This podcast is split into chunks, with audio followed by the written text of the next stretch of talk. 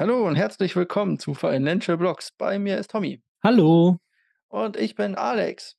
Tommy, wie immer am Anfang eine nerdige Frage. Wie ist Disney's Dreamlight Valley? Ich habe keine Ahnung.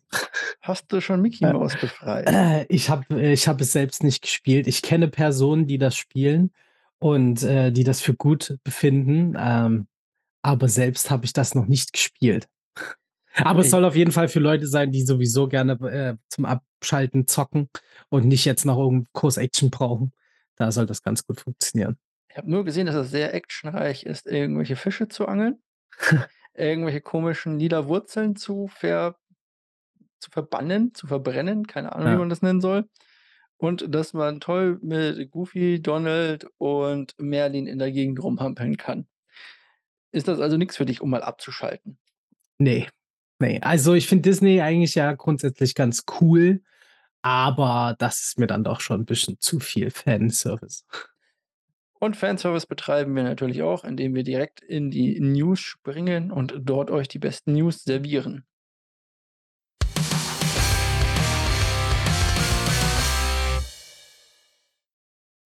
ARK Invest bietet Investmentberatern jetzt Kryptostrategien an. Wir hatten schon mal darüber berichtet, dass, äh, größere Investmentfonds langsam anfangen, hier, äh, ihren Investoren Kryptostrategien, zum Beispiel auf Bitcoin oder Ethereum oder auch geschachtelte anzubieten. Wir hatten das, glaube ich, bei iShares, also bei BlackRock, dass die das inzwischen anbieten wollen oder ihren Kunden anbieten, ihren Großkunden. Und nun kommt auch die gute Cathie Woods um die Ecke, ARK Invest und bietet das an.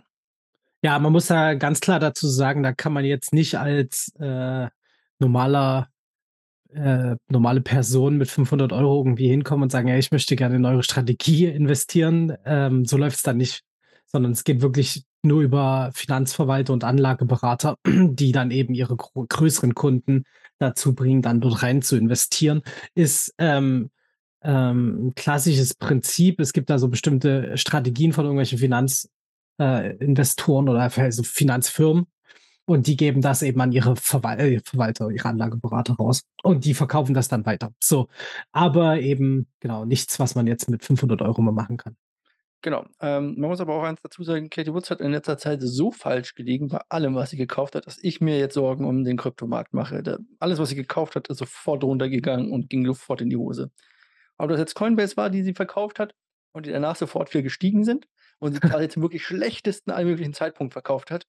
Ob das Tesla war, die sie nachgekauft hat und die danach richtig runtergerasselt sind oder noch 'n paar andere Sachen. Also, alles, was sie angefasst hat in letzter Zeit, ging eigentlich nur in die Grütze. Ja, man muss aber dazu sagen, dass sie nicht umsonst dort oben steht. Äh, die hat auch schon sehr, sehr, sehr viel richtig gemacht. Ähm, man müsste es mal in der Statistik aufzeigen, wie oft sie getroffen und daneben gelegen hat.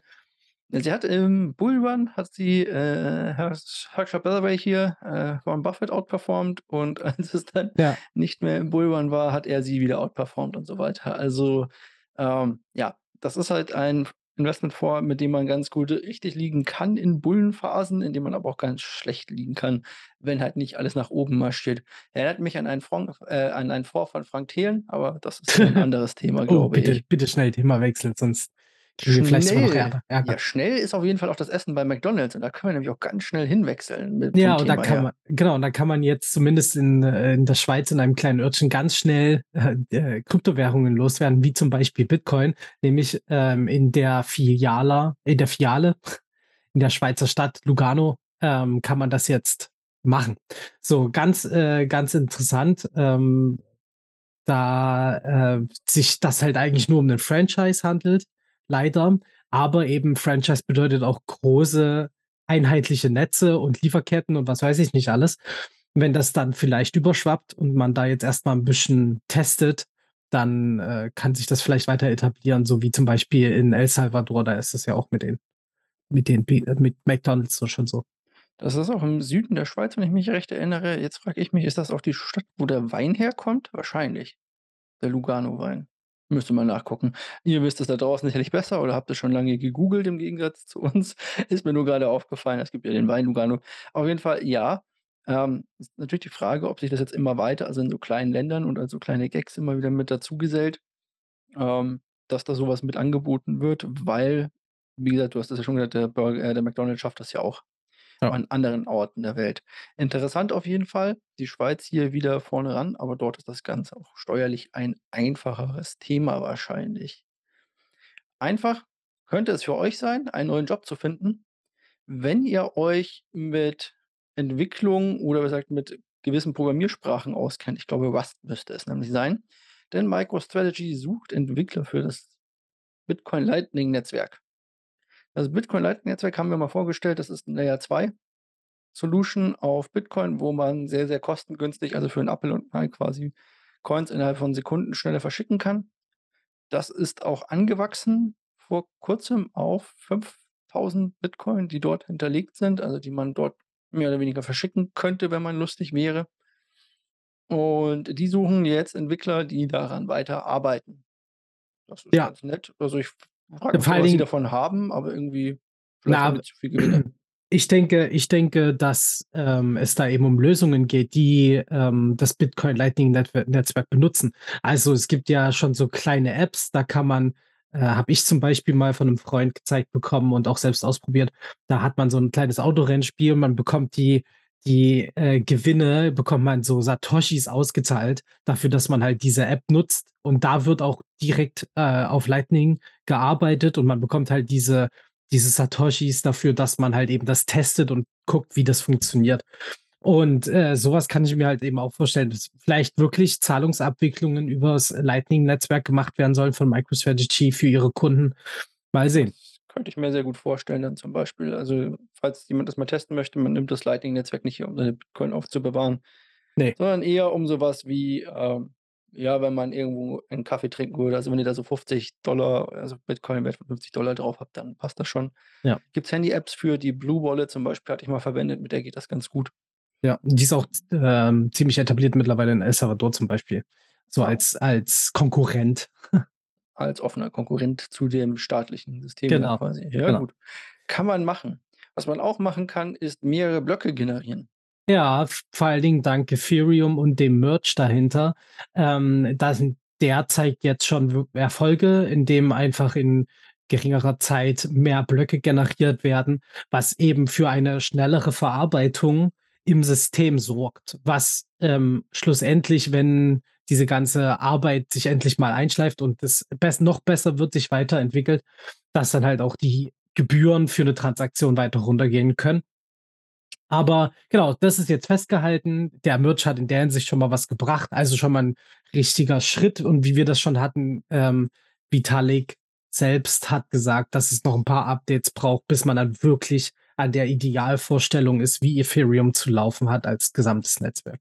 Also 2035 dann vielleicht mal. Irgend irgendwie so was, wenn sich die Entscheidungen, ob 'nen Update eingespielt wird oder nicht, wirklich wieder so lange hinzieht wie beim letzten Mal, dann Prost Mahlzeit. Ja, äh, und auch noch die Bearbeitungszeit quasi dazu. Ist ja auch noch Genau. so 'ne Sache. Ja, ähm, die Blockzeit ist natürlich hier auch, äh, maßgeblich dafür. Früher waren's ungefähr 15 Sekunden. Das ist jetzt deutlich runtergegangen und dadurch sollte es auch günstiger werden natürlich. Derzeit ist, ähm wir hatten ja mal berichtet, ich glaube, 'ne Transaktion für 75 $. Jetzt waren wir neulich, glaube ich, bei ich habe mal was verschickt für irgendwie 1 $ oder irgendwie so was. Also, das geht. Ja, ist ja auch immer phasenabhängig, wann wie was so funktioniert. Aber genau, also guter Schritt in die richtige Richtung und ja. In die richtige Richtung hat sich vielleicht auch Kim Kardashian gedreht oder vielleicht auch nicht, das wissen wir nicht, als es darum ging, für wen sie da Werbung macht. Ja, auf jeden F nicht, ob man da eher das Gesicht oder den Hintern bevorzugt. Ich bin nicht so der Hintern-Fanatiker, vor allem nicht bei Kim Kardashian, deswegen ist mir der ziemlich egal. Aber sie hat Werbung gemacht und zwar für Ethereum Max. Ja. Klingt klingt super, gell? E-Max, Max. Das klingt richtig cool, richtig stark und, ähm, hat sich wahrscheinlich auch Kim Kardashian gedacht, als sie das ganze Geld dafür bekommen hat, ohne weiter nachzufragen, was denn hinter Ethereum Max steht. Sie muss jetzt 1,3 zahlen, wenn ich das richtig Ja. hier, äh, drin habe. Das bedeutet, sie hat irgendwie eine 1.000.000 bekommen, muss 1,3 zahlen. Kleines Minusgeschäft wird sie wahrscheinlich mit der linken Arschbacke bezahlen können. So ungefähr hat er genug davon von den Millionchen. Es ist aber trotzdem natürlich ärgerlich und hier zeigt sich's wieder, nur weil irgendjemand für irgendwas Werbung macht, heißt das nicht, dass ihr hier unbedingt direkt mit draufspringen sollt und dem Ganzen auch vertrauen sollt. Ja. Das sind A Werbefiguren, die werden dafür angestellt, die müssen nicht unbedingt irgendwas damit zu tun haben und auch Influencer haben immer wieder oder lassen sich immer wieder mal kaufen. Wir sehen das bei den unterschiedlichsten und sind nicht wirklich oder stehen nicht wirklich hinter einem Produkt.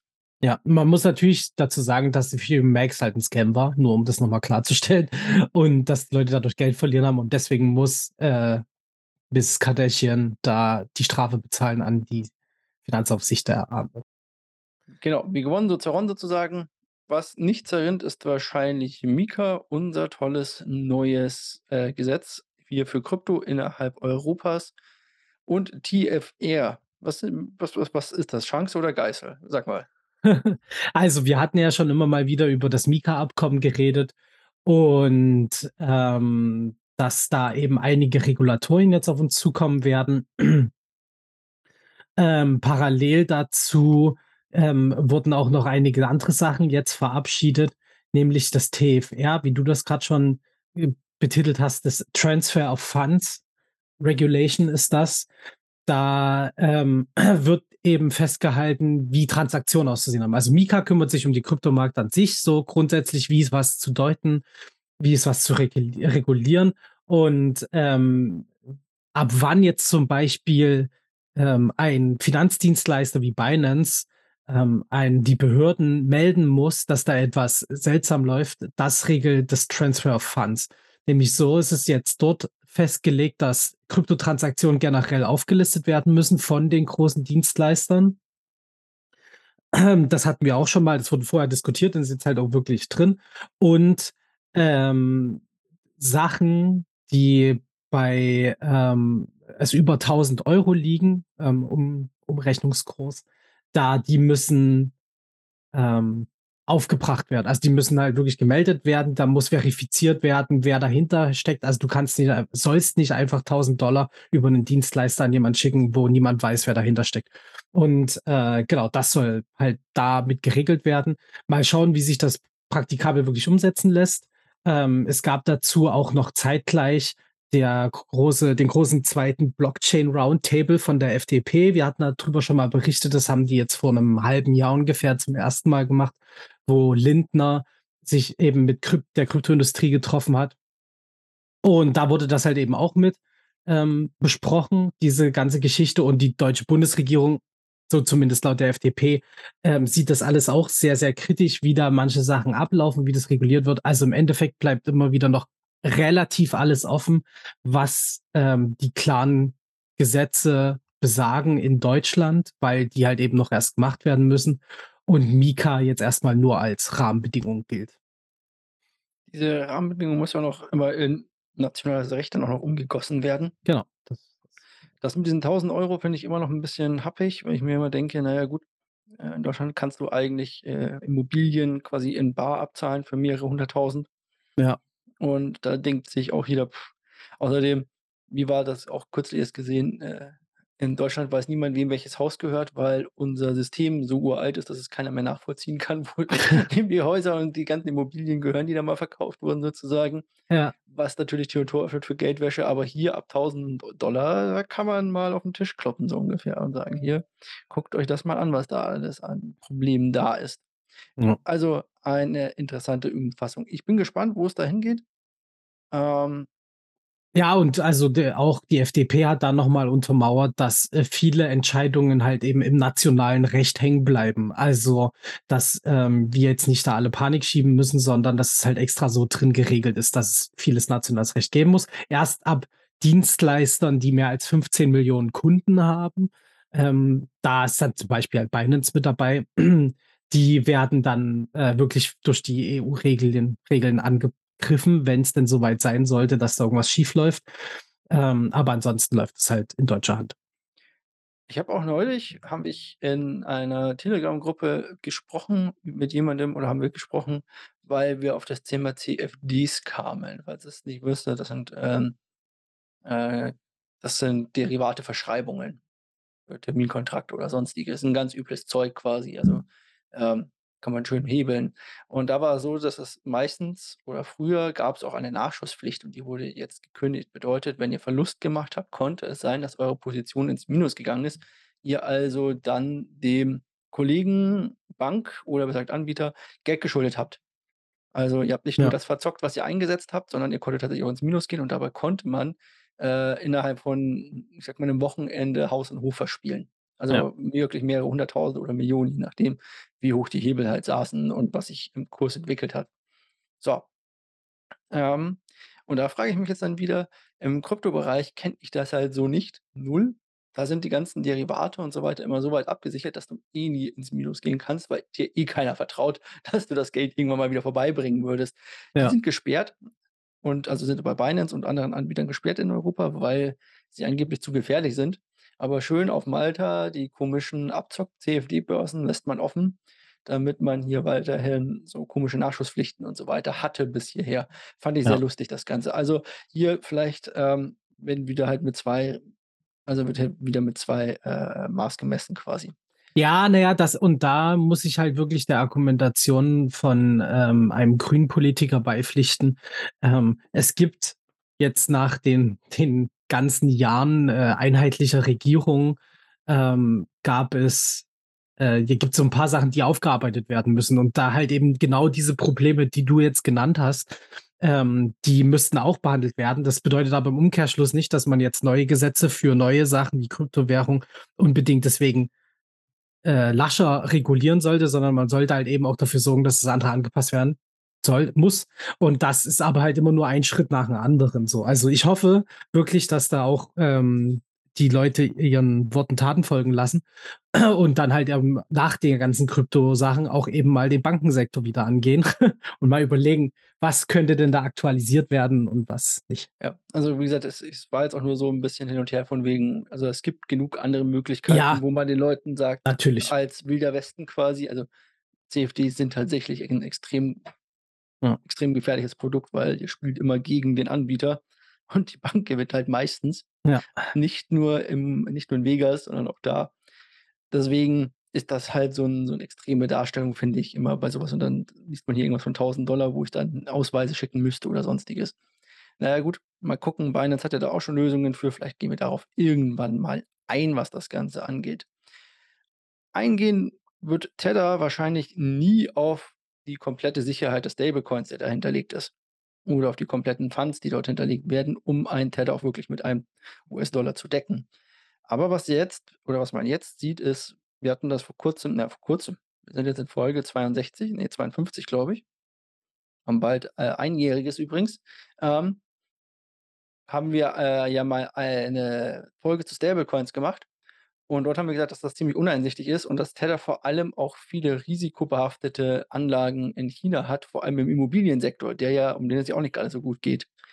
Und jetzt stellt sich heraus oder jetzt wird langsam zurückgerudert und das Ganze wird wohl ein wenig zurückgebracht und es sollen über 60 % der äh, der Dollar, die dort liegen, in Staatsanleihen gesteckt werden. Was schon mal sicherer ist als in chinesische Immobilienfonds, Ja. würde ich mal sagen. Also, vor allen Dingen wirklich, weil's halt grad auch massiv Probleme gibt. Also, das, ähm, ist absolut nachvollziehbar, was Tether da macht. Und ich finde es halt eigentlich ganz gut auch, dass sie das so offen kommunizieren und, ähm, da halt eben den Leuten das klarmachen, weil es da immer wieder Probleme gab. Ja, es gab ja mehrere Gerichtsverfahren, wo die belegen mussten, wie was wo, ähm, abgesichert ist.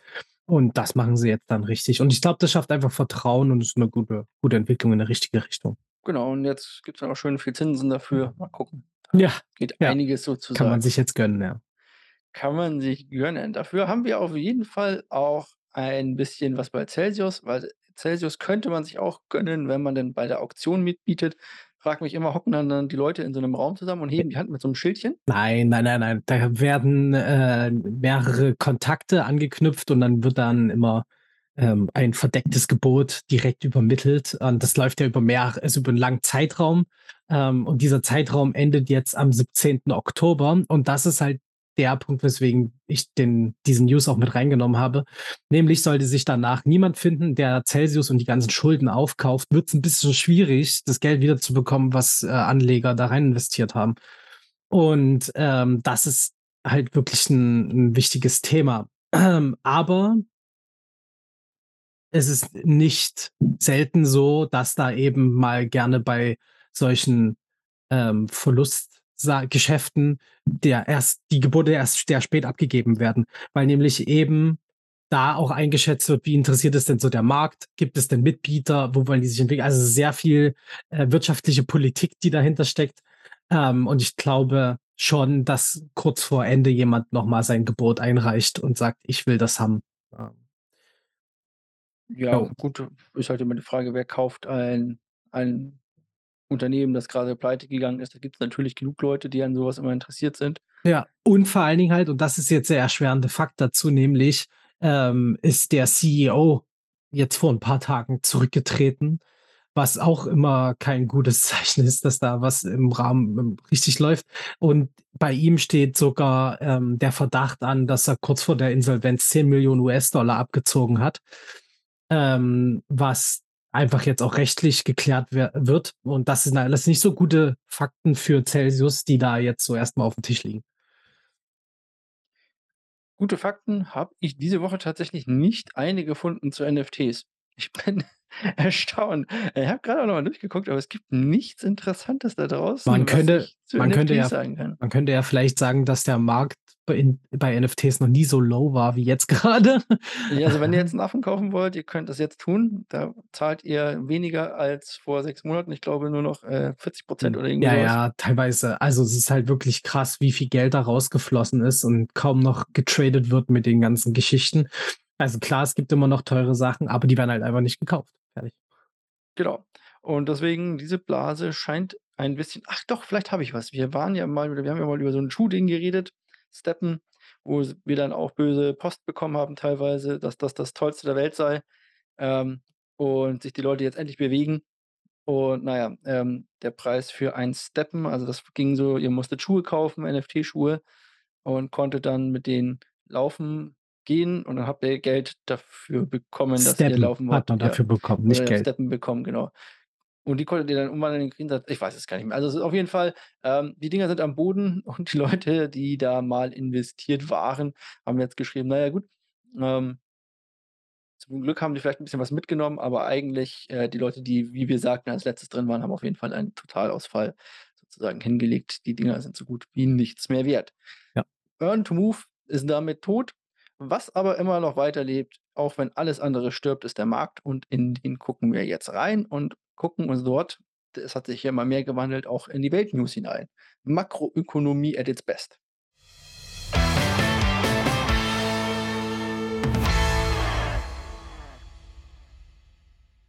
Und makroökonomisch starten wir natürlich in den USA. Wuhu. In den USA gab's neue Daten. Erst gab es Daten, die diese Rallye unter anderem mit angefacht haben. Jetzt muss ich sie nur zeitlich 'n bisschen auf die Kette bekommen, da ich sie nicht unbedingt hundertprozentig mit aufgeschrieben habe. Wir hatten, dass die, äh, Regierung in Großbritannien ein riesiges Steuergeschenk vor allem für Reiche machen wollte. Die wollte die größte Steuersenkung seit, ich glaube, jetzt 30 Jahren oder irgendwie so was durchdrücken. Daraufhin hat die Notenbank, die eigentlich gesagt hat: „Hey, wir wollen jetzt möglichst viel schnell Geld aus dem System nehmen, also, wir wollen bremsen und nicht den Leuten mehr Geld wiedergeben“, ähm, hat dann quasi einen Rückzieher machen müssen, um einen Lehman Crash 2.0 zu verhindern. Das hatte ich, glaube ich, letzte Woche auch schon gesagt. Bedeutet, Pensions und Staatsfonds äh, Staatskassen wären quasi äh, vor allem Pensionsfonds wären fast umgefallen. Die haben nämlich, ähm, mit gehebeltem Geld gespielt und konnten dann ihr gehebeltes Geld nicht mehr rausbringen, also, mussten die schon einmal zurückgehen, äh, musste hier die Notenbank einschreiten und konnte nicht so agieren, wie sie wollte. Das 2. Signal, das wir hatten, war, dass die australische Notenbank, auch eine sehr, sehr wichtige Notenbank, nicht drüber lachen, nur weil wir sie so selten erwähnen, ähm, die australische Notenbank nicht den 0,5er Zinsschritt gemacht hat, sondern den 0,25er Zinsschritt nur gemacht hat, weil zu viel Spannung auch hier im System sei. Auch das war ein Zeichen für die Märkte, dass es hier vielleicht nicht mehr so weitergeht mit dem Tightening wie oder dass die vor allem die Fed auch mit dem Tightening nicht so weitermachen kann, wie sie gerne wollte. Dann gab es einen Bericht oder kam einer der Indikatoren in den USA raus, und zwar, ähm, dass mehr ne, Entschuldigung, dass weniger offene Stellen geschaffen wurden von den Firmen.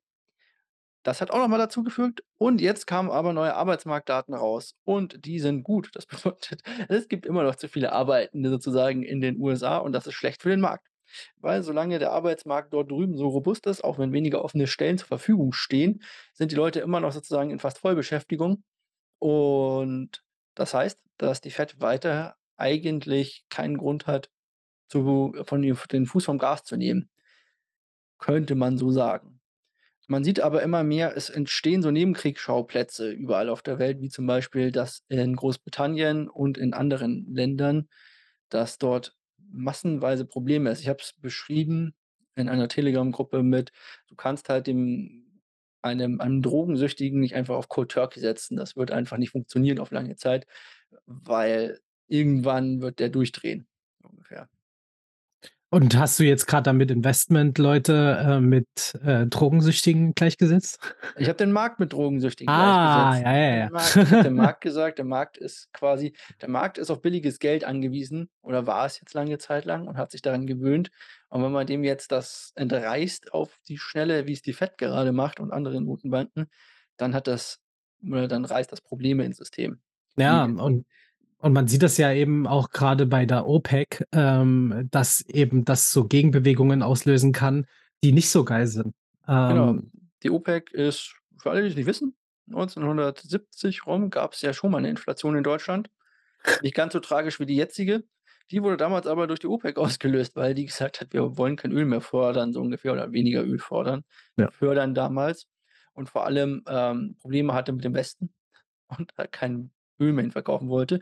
Die wollen jetzt mal ihre Förderquote senken um 2.000.000 Barrel. Also, jetzt gerade, das muss man noch mal aus der Historie ins Jetzt holen. Das passiert jetzt grade wieder, dass genau in den Augenblicken, wo die Inflation sehr hoch ist und die Leute sowieso mehr für Sachen ausgeben, extra 'ne künstliche Verknappung jetzt passiert. Zumindest wirkt es so, dass es, äh, absolut gewollt ist, dass eben durch diese Verknappung die Preise wieder in die Höhe schießen.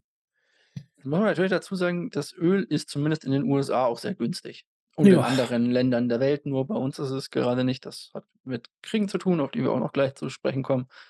Bedeutet, hier wird man versuchen, seinen Preis und auch den Gaspreis quasi weiter zu schüren und wieder hochzutreiben sozusagen. Könnte, man weiß es nicht, also das ist 'n Gremium und nur weil ein Mitglied gerne diese Förderquote, äh, senken möchte um 2.000.000 Barrel, heißt das nicht, dass das die Länder auch so durchsetzen und das so kommt sozusagen. Richtig, genau. Aber es ist schon erst mal 'ne krasse Sache, dass die OPEC so was ankündigt und das ist einfach 'n Riesenorgan, was mega viel Macht auf der Welt hat. Genau, aber es ist auch genauso zerstritten, von daher mal Das gucken, ob die stimmt. das ob ob Das das stimmt. so kommt, wie man's gerne hätte. Ähm, wir sehen weiterhin Abkühlung in der Wirtschaft in den USA. Wir sprechen ja meist erst über die USA. China habe ich diesmal rausgelassen, habe ich nicht so viel Lust drauf gehabt. Wir sprechen mal 'n bisschen über die USA und dort sehen wir neben dem Arbeitsmarkt, der zwar immer noch heiß ist, aber dass vor allem die Frachtraten rückläufig sind. Und immer wenn Frachtraten rückläufig sind und plötzlich weniger Güter auf die Straße kommen, heißt das ist das eigentlich so ein Frühindikator, dass weniger produziert wird, weniger gekauft wird, weniger konsumiert wird und so weiter und so fort. Bedeutet hier hier kühlt die Wirtschaft weiter ab. Weniger Und Wachstum, was der Kapitalismus gerne hätte.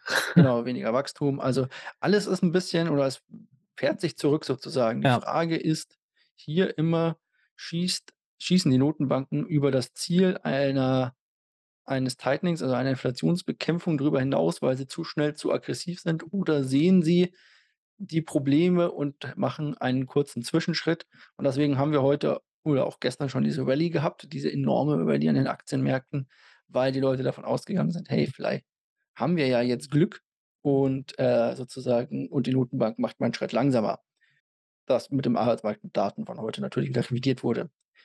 Ja, also und ich, äh wir können ja mal 'n bisschen über Meinungen so reden. Also, ich glaube auch nicht, dass dass das passieren wird. Also, ich glaube nicht, dass Powell, äh, von seinem Kurs absieht, zumindest bis Ende des Jahres nicht.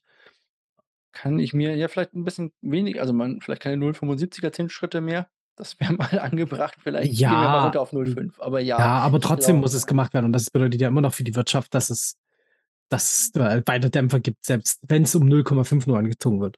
Ja, könnte er mal 0,5 und dann könnte er ja mal einmal auslassen sozusagen. Also, auch so was wäre ja mal auch Aber mal möglich. aber dieses Jahr glaube ich nicht. Ja, das ist die Frage. Ich glaube vielleicht, die die nächste sehen wir noch.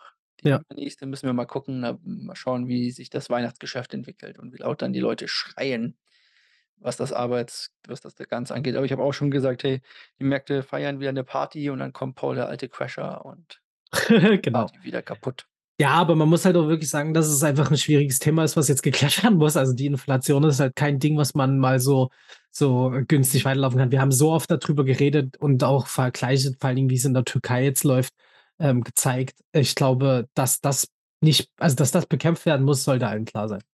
Klar. Ich möchte auch nicht ich habe es auch schon mal gesagt, ich möchte nicht unbedingt in seiner Haut stecken Mhm. für Millionen, hunderte Millionen Menschen, wahrscheinlich sogar eher für Milliarden von Menschen zu entscheiden, wie das Leben in den nächsten Monaten aussehen wird, Ja. ähm, ist eine schwere Sache. Und wenn er sagt 0,75 rauf oder 0,5 rauf oder 0,2 rauf, muss man sich mal vorstellen, dann, ähm, entscheidet das über Milliarden von oder über Millionen von Menschenleben da draußen, 100.000.000 Menschen, also garantiert Milliarden eigentlich. Auf jeden Fall und dann arbeitende Bevölkerung sozusagen. Und wenn dann auch noch so was, äh, wie in Bangladesch passiert, wäre das ja für die USA vor allen Dingen 'n richtig harter Treffer. Was denn Ja. da passiert in Bangladesch? Ja, es gibt, ähm, Nebenkriegsschauplätze aufgrund dieses ganzen Problems, nicht nur Inflation, auch, ähm, Krieg mit der Ukraine und so weiter.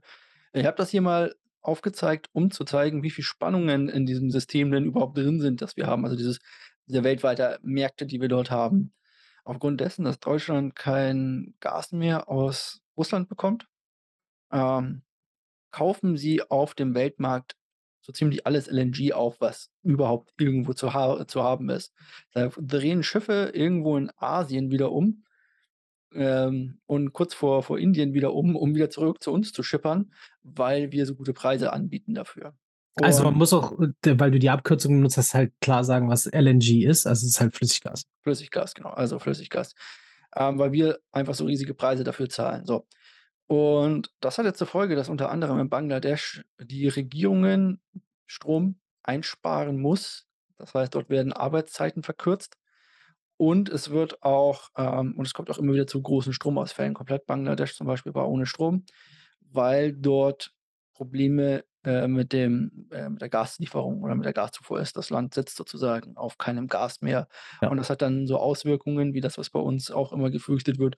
Wenn einmal irgendwo das Gas abfällt und unter 'n gewissen Punkt kommt, dann lösen Schutzmechanismen aus und so weiter. Funktioniert das Ganze nicht mehr so, wie soll, bla bla blub, so. Also, das sind aber so Sachen, da sieht man halt überall diese Spannungen, die entstehen aufgrund des Krieges, aufgrund dieser dieses Tightening-Effektes, aufgrund dessen, dass wir überall grade kleine Problem kleine und große Problemherde haben. Denn wir haben ja auch einen kleinen Problemherd in Deutschland, der sich Inflation schimpft. Ja, wie schon angesprochen, wird er auch nicht geringer, leider. Ne, also, er wird noch 'n bisschen mehr. Wir sind jetzt bei 10,2 % von 9,1 erwartet auf 10, äh, 2 Mhm. gestiegen. Das hängt vor allem allerdings hier, glaube ich, mit zusammen, dass das 9-Euro-Ticket rausgerechnet werden muss, dass der Tankrabatt rausgerechnet werden muss. Der drückt natürlich ordentlich nach oben. Und dann kommen natürlich so Sachen hinzu. Der Gaspreis fällt zwar insgesamt wieder, das dauert aber auch. Also, der Gaspreis ist ja unter oder der Energiepreis ist ja noch lange nicht beim Endkunden komplett angekommen, der kommt Ja, erst so leider. langsam. Also, man ihr müsst euch wirklich mal die Charts angucken für Energie und so, wie was es an der Börse alles kostet, Gas. Es ist alles wie vorher. So, man muss das halt wirklich klar in Relation setzen, wie lange das jetzt sich ziehen wird, bis der auch wirklich bei uns ist der billige Strom und das billige Gas. Ja, und vor allem muss man sich mal angucken oder falls ihr's noch einfacher haben wollt, ihr könnt einfach auf ein Vergleichsportal gehen und dort mal gucken, was denn euch ein neuer Stromvertrag oder ein neuer Gasvertrag derzeit kosten würde. Ich habe mal nachgeguckt. Ähm, ich glaube, ich war bei 50 C die Kilowattstunde irgendwo oder 60 C die Kilowattstunde, wenn ihr jetzt einen Vertrag abschließt. Also, ihr wisst, Macht's lang nicht. Ma macht's nicht, wenn möglich. Wartet noch 'n paar Monate. ja, auf was ihr euch da einlassen würdet, wenn das Ganze so kommen würde, könnt ihr euch Ja. vorstellen. Also, das ist die eine Sache. Jetzt haben wir natürlich noch so schicke Auswertungen, die gibt es auch bei uns. Und da wurden mal die Einzelhändler befragt, wie denn ihre Preispolitik in den nächsten Monaten ausschauen könnte. Und 100 % von den Einzelhändlern haben gesagt: „Na, wir werden die Preise weiter erhöhen.“ Nicht weiter überraschend. Also Nahrung ist mit über 18 % eines der am meisten einer der größten Preistreiber und natürlich mehr Energiekosten bedeutet höhere Kosten für Dünger, für Transport, Transportwege, für ja. Weiterverarbeitung und so weiter. Ja. Heißt, ne, also, die geben das weiter und dann landet's auch irgendwann bei uns. Das bedeutet, die 10,2 könnten noch nicht das Ende gewesen sein. Ich glaube, ab 50 % oder 40 % Inflation spricht man erst von Hyperinflation. Da haben wir noch 'n Weg hin. Ja, aber ich glaube nicht, dass wir so weit kommen. Also, man muss auch 'n bisschen den Optimismus nach oben schrauben. Klar, Europa hängt mit der ganzen Zinspolitik noch 'n Stück hinterher. Diese Curve, die sich da gebildet hat, ähm, die muss weiter flach gehalten werden. Das wird auch passieren, aber ich denke nicht, dass wir einfach so vor Dingen wir in Deutschland, ähm, nicht in so 'ner krassen Hyperinflation landen. Da gibt's andere Länder, die viel, viel knapper davor stehen, dass das da passieren kann, diese Problematik. Oder die Wirtschaft komplett zusammenbricht, weil eben dieser starke Druck durch die Zinserhöhung sie kaputt macht. Genau, und da möchte ich mal für alle, die jetzt denken: „Hei, hier geht's alles den Bach runter“, würde ich gerne ein Video empfehlen. Und zwar von einem sehr großen Kollegen, der sich Mario Lochner nennt. Weiß nicht, ob ihr den kennt. Der macht Börsen und Anlage auf YouTube so 'n bisschen. Und der hat ein Video mit einem Herrn, äh, Bernecker rausgebracht. Herr Bernecker ist ein Urgestein, was so was angeht, vor allem was auch den DAX und, äh, die Wirtschaft und so weiter angeht. Und der sagt, in den nächsten 2 Jahren steigt der DAX um 50 % ziemlich sicher wieder an. Von daher ist nicht alles schlecht, was glänzt sozusagen. Kannst du ich noch dran mal denke den den Namen wiederholen? Mario Lochner. Falls ich dran denke, werde ich es verlinken hier in der Infokarte oder unterm Video das Video. Sehr interessant, das ist 'n sehr ist 'n älterer Herr, der mit dem er da spricht, quasi so 'n wirkliches Urgestein. Der sagt einfach, alle Kennzahlen sind also, der DAX und alle Unternehmen sind eigentlich zu sehr abgestraft und er sieht nicht, warum. Und die deutsche Wirtschaft ist natürlich auch anpassungsfähig. Das ist ja das Schöne am Kapitalismus. Da wird dann halt umgebaut. Und dann Heidelberger Zement zum Beispiel, die sind jetzt machen jetzt kein Gas mehr, die benutzen jetzt wieder Öl Ja. und solche Sachen. Eben, also und, äh, das ist ja immer der Sinn bei solchen Sachen, bei der ganzen Weiterentwicklung auch in Systemen und also global auch gesehen, dass wir uns weiterentwickeln müssen. Und da finde ich auch manche Diskussionen, ähm, ganz interessant, die halt dahingehend sagen: „Ey, es muss halt was passieren. Wir müssen uns ändern in irgendwelchen Sachen technisch oder, ähm, sei es unser ökologischer Fußabdruck.“ Ähm, das muss einfach sich weiterentwickeln und ich glaube, das kann ganz gut passieren, wenn jetzt eben die Chance genutzt wird und nicht eben alles nur mies geredet wird und nicht die Möglichkeiten deswegen erkannt werden. Genau. Und dann kommen wir zu den Möglichkeiten des Kryptomarktes noch. Wir haben jetzt schon lange geredet. Ich weiß gar nicht, wie lang die Aufzeichnung ist. Ich habe wieder keinen Timer gestellt heute, Viel aber das müssen wir lang. ja auch noch mal 'n bisschen, äh, behandeln. Wir sind grade wieder unter die 19.000 äh, unter die 20.000 gefallen, Entschuldigung, von Bitcoin. Wir waren kurz drüber, sind wieder drunter gefallen. Ich habe gesagt, bei irgendwo um die 20.000 wird wahrscheinlich immer so 'n kleiner Deckel drauf liegen. Ja. Wir sind wieder drunter. Macht nichts. Insgesamt muss ich sagen, ich war ja im Lager von den 13.000, dass wir auf 13.800 noch mal runter crashen. Ich sehe das nur, wenn sich geopolitisch noch mal 'n richtiges Großereignis ergibt. Also, was richtig Großes. Damit meine ich nicht die Sprengungen von 'n paar Röhren, sondern was Richtiges, richtig Großes. Ansonsten denke ich, dass wir bei Bitcoin einfach oder dass Käufer und Verkäufer den Bitcoin hier bei um die 19.000 rund eingepreist finden und das auch so bleiben wird und ich das sehr beachtlich finde. Ja, also, weil anguckt, natürlich was so was so alles in der Welt passiert ist und wir Ja. immer noch sehen, den Bitcoin-Preis von 19, 20 also, von 19 bis 20.000, finde ich das beachtlich, dass der sich über die ganze Zeit so gut gehalten hat. Also, man muss auch wirklich dazu sagen, dass natürlich 'n Ausschlag nach unten immer noch mal kommen kann. Ich sehe das nämlich genauso wie du, dass jetzt eigentlich nur noch halt wirklich Big News, also, zum Beispiel China greift Taiwan an oder so was, ähm, da was ändern werden. Aber ich denke schon, dass wir so langsam in 'ne Bodenbildung reinkommen, wäre zuminde also, fände ich ganz ganz gut. Ja, also, ich wüsste auch nicht, was da jetzt noch großartig also, wie so hoch sollen die Zinsen denn noch steigen? Ja. Er hat jetzt schon wir haben jetzt seit 4 % quasi oder fast 4 %, 3,75 % haben wir jetzt quasi diese diese 19.000 hier gesehen. Was soll 'n da noch kommen, so ungefähr Ja. meines Erachtens nach? Also, da wird nicht sich nicht mehr viel tun. Von daher, das halte ich für einen ganz guten Bereich, auch wo man zugreifen kann, wenn man mag, mal die 1. Tranche reinlegen, damit ihr euch denkt nicht denkt: „Hey, ähm, hier gibt's nie irgendwelche Tipps von irgendwelchen Leuten, was sie denn machen.“ Ich bin auf jeden Fall oder ich habe auch immer wieder nachgekauft, so um die 19.000 rum, immer wieder als mal runterging. 19.005 äh, 19.5 oder irgendwie so was. Dort lagen mehrere Käufe bei mir jetzt in letzter Zeit, weil ich das einfach Spaß dran hatte sozusagen, auch mal da wieder meinen Bestand aufzustocken. Ja, und und so weiter natürlich. und Leute, die sich in den letzten Wochen mit Elrond, äh, eingedeckt haben, mit E-Geld, die werden sich jetzt auch gerade gefreut haben, weil der nämlich in der letzten Woche unser Gewinner war, zumindest bei mir. Ich weiß nicht, wie es bei dir aussieht, ob du noch was anderes hast. Matic hat ja auch ganz gut hingelegt. Ich muss sagen, ich finde nichts, was großartig gestiegen ist bei mir auf der Seite. Bitcoin mit 3% aber ich habe nur XRP, glaube ich, ansonsten noch mit 11% Ne. die da, äh, ganz oben stehen bei mir. Und die willst du aber nicht ansprechen. Ne, die stehen bei mir auch weiter unten. Also, Ah, die stehen okay. bei mir unterhalb, äh, von Elrond. Elrond E-Geld, die ja eben, ähm, wahrscheinlich jetzt mit dem Push bekommen haben, dass sie in Opera jetzt integriert sind. Dadurch haben die Aufmerksamkeit bekommen schon vor längerer Zeit und jetzt soll das durchgeführt sein und das hat man eben jetzt im Kurs auch gesehen. Das klingt auf jeden Fall gut. Ich könnte noch mal ganz kurz gucken, wie sich das bei mir oder bei uns quasi hier in dem, äh, ausgewirkt hat. Dazu müsste ich jetzt natürlich reingehen und schauen.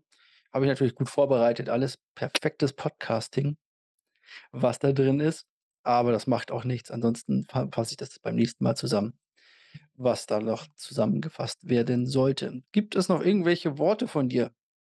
Abonnieren ist ein sehr schönes Wort. Ähm, lasst mal 'n Daumen oben da und gebt uns gerne Bewertung auf Spotify und ansonsten wünsche ich euch 'ne schöne Woche und bis dann. Tschüss.